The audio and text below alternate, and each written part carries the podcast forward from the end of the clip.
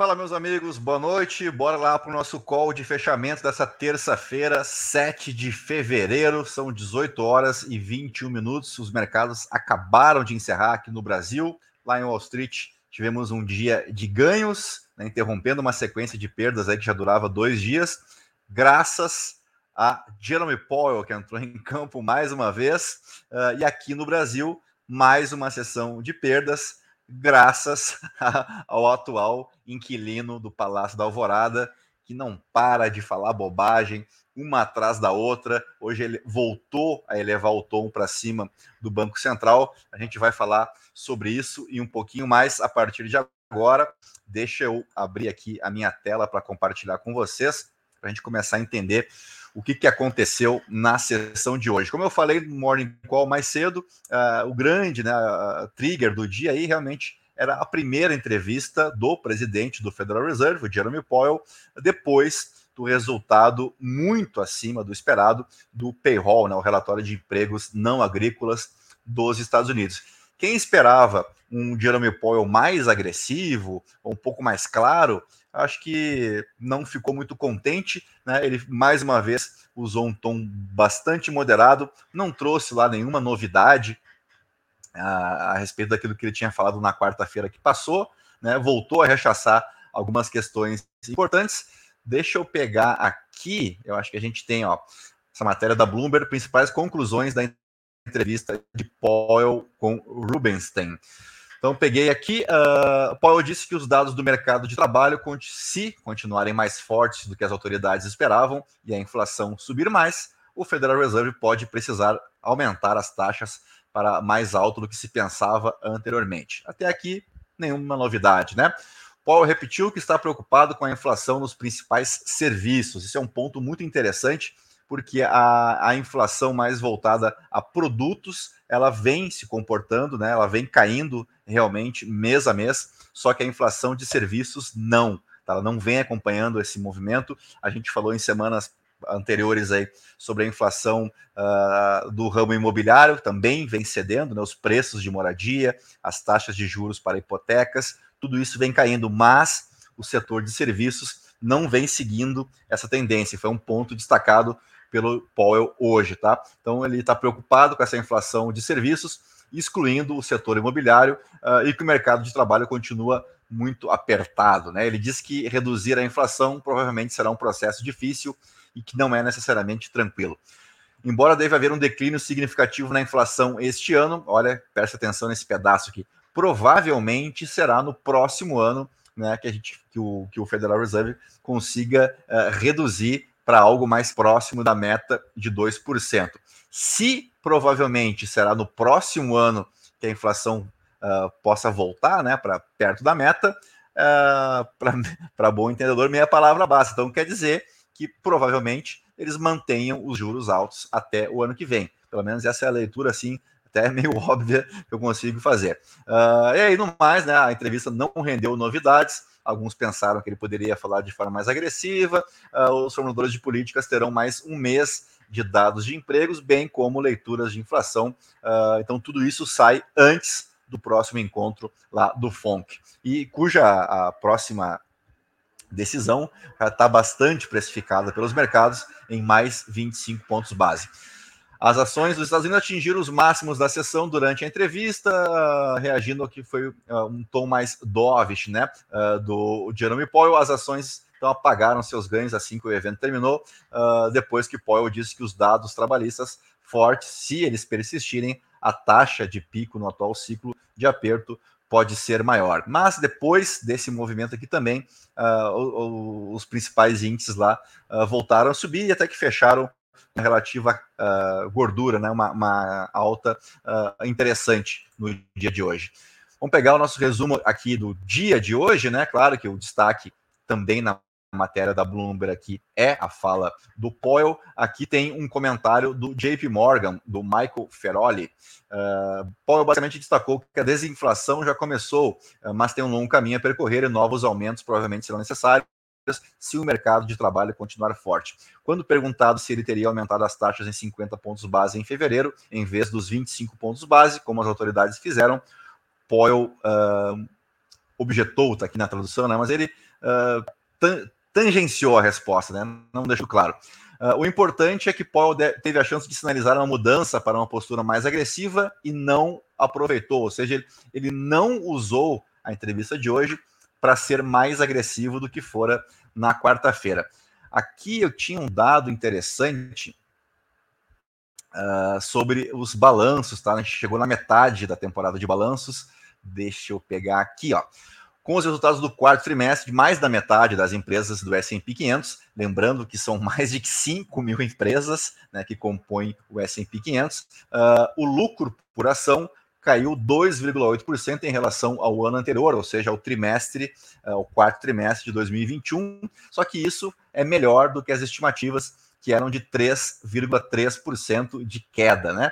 Uh, a queda menor uh, sugere então que a contração do lucro não está começando tão mal assim quanto se temia, dando suporte então à avaliação do preço das ações. Uh, aqui tem a questão do PL, né, do preço sobre o lucro do índice Nasdaq, que saltou para 24 uh, ao nível mais alto desde abril do ano passado. Então a gente vem destacando já também alguns dias aqui essa puxada interessante aí nos papéis de tecnologia, e isso se começa a se comprovar agora uh, também no preço sobre o lucro desses ativos, tá? Bom, de Estados Unidos, é, era isso que a gente tinha para trazer, e agora começa, começam os problemas domésticos. Boa noite para Graziane, seja bem-vinda novamente, de volta. Uh, mais um dia de cada dia piora, né? O tom uh, agressivo, uh, o tom que o tom agressivo que o Jerome Powell não adotou, o presidente que o atual, eu vou começar a chamar ele de cidadão, né? Já que ele se refere ao Roberto Campos Neto como cidadão, vou chamar também o atual inquilino da Palácio da Alvorada de cidadão, pois o cidadão que ocupa provisoriamente o Palácio da Alvorada, uh, ele aumentou o tom mais uma vez hoje para cima do Roberto Campos Neto. E aqui tem um destaque que até tinha me passado, uh, um detalhe desapercebido, que desde que foi eleito, ele já confrontou ricos e pobres ao menos oito vezes após a eleição e ignora a promessa de reconciliação. Aqui tem algumas frases infelizes, infelizes aí fica por minha conta, né? Opinião pessoal, né? Mas eu lembro para vocês aqui, eu fiz questão de abrir a matéria, porque quando ele tomou posse em 1 de janeiro, dentro de toda aquela circunstância que a gente conhece, ele destacou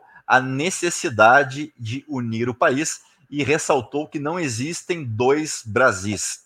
Bom, deixa eu só voltar rapidinho aqui para mim. A gente sabe que a eleição do Lula se deu muito né, nas pessoas de baixa renda, né? Aquelas pessoas que ganham até um, dois, três salários mínimos. Isso ficou muito evidente, uh, tanto nas pesquisas de intenção de voto, quanto também uh, no resultado pelas regiões. Se nós pegarmos ali as regiões mais pobres do país, a gente percebe que ele teve uma larga vantagem. Uh, isso faz parte, é da, é da política, é tudo bem, é normal. Agora, ele mesmo prometeu não estimular esse confronto, essa luta de classes, né, parafraseando aí o, o Karl Marx, uh, mas ele vem fazendo isso sistematicamente, né? Ele andou falando também, uh, já, já, disse, né, que os ricos perderam a eleição, então ele vem provocando uh, como se ele estivesse ainda em campanha eleitoral. O que surpreende é que ele está no terceiro mandato como presidente, então ele sabe muito bem o que está fazendo, né? Sabe muito bem das implicações daquilo que ele vem, vem dizendo e deixa a gente se perguntando, afinal de contas, o que, que ele pretende com essas falas, né? Vamos voltar aqui para o que nos interessa mais, que é o que ele vem dizendo em relação ao Banco Central. Então, hoje ele cobrou. Uh, olha aqui, ó, Lula afirmou que não deveria. Ah, não, deixa eu compartilhar com vocês, né? Lula afirmou que não deveria ser normal o presidente da República discutir com o chefe do Banco Central. Aqui eu faço um parênteses, realmente não é normal, mas quem está discutindo é ele, né? O Roberto Campos Neto está quieto, aliás, uh, de louvar né, a postura do Roberto Campos Neto, que vem se comportando como um presidente de Banco Central de uma das maiores economias do mundo. Né? Roupa suja se lava em casa. Bom, eu não discuto com o presidente do Banco Central. Eu fiz duas críticas à imprensa. Ele deve explicações não a mim, ele deve explicações ao Congresso Nacional a quem o indicou. É verdade que temos duas pessoas no Conselho Monetário Nacional e tem mais gente para indicar no Banco Central. Eu espero que o Haddad esteja vendo esteja acompanhando e esteja ansioso do que tem que fazer. Bom, aí aqui ele joga uma pressão danada para o ministro da Fazenda, né, o, o Fernando Haddad, e também, de certa forma, para Simone Tebet. Deixa eu voltar para mim aqui que eu não gosto de falar com vocês assim pequenininho. A Simone Tebet, que é a ministra do Planejamento. Por que, que eu digo que ela também está nessa barca aí? Porque os dois, junto com o Roberto Campos Neto, integram o Conselho Monetário Nacional, né, junto então, com o Roberto Campos Neto. Os três fazem parte uh, desse conselho uh, que define uma série de questões uh, monetárias. me parece uma pressão do Lula para cima do Haddad e, de certa forma, da Simone Tebet, porque eles decidindo colocar o nome do, do, do, do Roberto Campos Neto para uma possível exoneração, que eu acho que é um cenário um pouco distante ainda nesse momento, mas a essa altura do campeonato não dá para descartar. Qual que seria o próximo passo? Deixa eu ver se a matéria fala sobre isso, mas seria levar o nome do Roberto Campos Neto para o Senado Federal, né? E aí, se, se obter uma maioria absoluta, é, ou seja, mais de 41 senadores, né? Uh, poderia ser exonerado do cargo de presidente do Banco Central, que tem mandato de quatro anos, ele recém começou o seu terceiro ano. Uh, deixa eu ver se eu consigo achar nessa matéria. Aqui, ó, tá aqui. Pela lei de autonomia do Banco Central, o presidente da autarquia tem mandato de quatro anos. O Conselho Monetário Nacional, contudo, pode submeter ao presidente da República a proposta de exoneração que teria de ser aprovada por maioria absoluta do Senado. Então, aqui pode ser uh, um futuro, quem sabe, aí, mas uh, realmente, né, se chegarmos a esse ponto, uh, aí é, é, é um atestado de incompetência, de república bananeira, porque não faz muito tempo né, que a gente colocou o Banco Central como independente, isso passou pelo Congresso Nacional, foi aprovado, né, já está recém cumprindo o primeiro mandato e já temos uh, uma, um problema desses pela frente. Aí, para piorar, né, se o Lula não deveria estar tá falando isso, imagina o seu Guilherme Boulos, que é um deputado federal, né, mas é ligado, claro, ao PT, ao governo, uh, ele vai apresentar um requerimento de convocação de Campos Neto na Câmara para explicar a política monetária, tendência antecipada pela reportagem. Bom, a, a convocação em si não é lá o maior dos problemas. O problema é a maneira como isso está sendo feito. Por exemplo, o Boulos disse hoje que o Campos Neto é um infiltrado do governo anterior, né? Puxa vida, aí é dose, né? Aí é dose realmente a gente não sabe nem o que falar numa situação dessa, né? Ser bem franco com vocês. O que, que o Boulos entende de economia, né, de, de política monetária, uh, ah, para intervir num assunto tão delicado como esse? Uh, como eu disse para vocês, não tem problema nenhum convocar o presidente do Banco Central para dar suas explicações a senadores ou deputados, faz parte da democracia, né? Mas esse tipo de tratamento, e eu fico muito à vontade de falar sobre isso, porque eu criticava a gestão anterior, mas sobre o conteúdo do que sobre a forma, né? Uh, como eu falei para vocês, problema algum fazer uma convocação a quem quer que seja para dar explicações aos parlamentares, porque já falei para vocês, os parlamentares são a voz do povo, especialmente os deputados, né? Então eles falam, eles nos representam em Brasília, então a, a, até aqui nenhum problema, mas a forma como isso é feito realmente deixa muito a desejar, um desrespeito com o Roberto Campos Neto, que uh, continua com uma postura uh, tranquila, né, de não colocar mais uh, lenha nessa fogueira. Ele estava num evento hoje nos Estados Unidos, na Flórida, e ele disse sobre a autonomia, sobre a independência do Banco Central. Acho que é muito importante por diferentes razões. A principal razão, no caso da autonomia do BC, é desconectar o ciclo de política monetária do ciclo político, porque eles têm diferentes lentes e diferentes interesses. Quanto mais independente você é, mais efetivo você é e menos o país vai pagar em termos de custo-benefício da política monetária. Bom, nos resta aguardar as cenas dos próximos capítulos. Deixa eu só mostrar para vocês aqui o gráfico do Ibovespa, né? Já que nós fechamos a sessão em queda mais uma vez. Deixa eu até uh, atualizar aqui, porque a queda foi mais expressiva do que isso aqui, ó. Foi de 0,82%. Estamos nos 107.829 pontos, ou seja, já estamos no negativo, desde ontem, na verdade, né, uh, em relação às altas acumuladas aí para o ano de 2023. Deixa eu pegar aqui a última sessão Deixa eu só pegar o gráfico de seis meses. Uh, ah, 14 de dezembro, 2 de janeiro aqui, ó. 29 de dezembro foi a última sessão do ano passado. Fechamos nos 109.734 pontos. Então, toda essa puxada que a gente deu aqui, que nos levou lá para os 114 mil pontos, né? A máxima do ano aqui, ó, 114.270, uh, desde que o Lula intensificou essa, uh, esse confronto, essa agressão gratuita ao Roberto Campos Neto, né? no, na, no papel do Banco Central, uh, a gente vê, viu não apenas o Ibovespa cedendo, como o dólar também uh, voltando a subir depois de encostar lá nos R$ 5,07.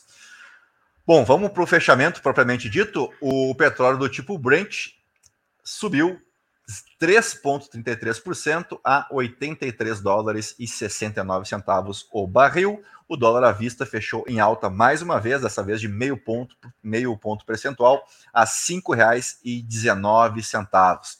Em Wall Street, o Dow Jones subiu 0,78, o S&P 500 1,29 e o índice Nasdaq teve alta de 1,90%. E aqui no Brasil, o Ibovespa fechou em baixa de 0,82%, como vocês já perceberam, nos 107.829 pontos, após oscilar aí na mínima nos 107.233 e na máxima nos 109.037 pontos. O volume financeiro mais uma vez foi baixo, 22,4 bilhões de reais. Agora sim, podemos fechar a conta, né? Nos despedir e marcar o nosso encontro para amanhã cedinho com o Morning Galo, tá bom? Se vocês puderem deixar aquele like maroto e se inscrever no nosso canal, ajuda a gente pra caramba. E era isso, né? Até amanhã, então.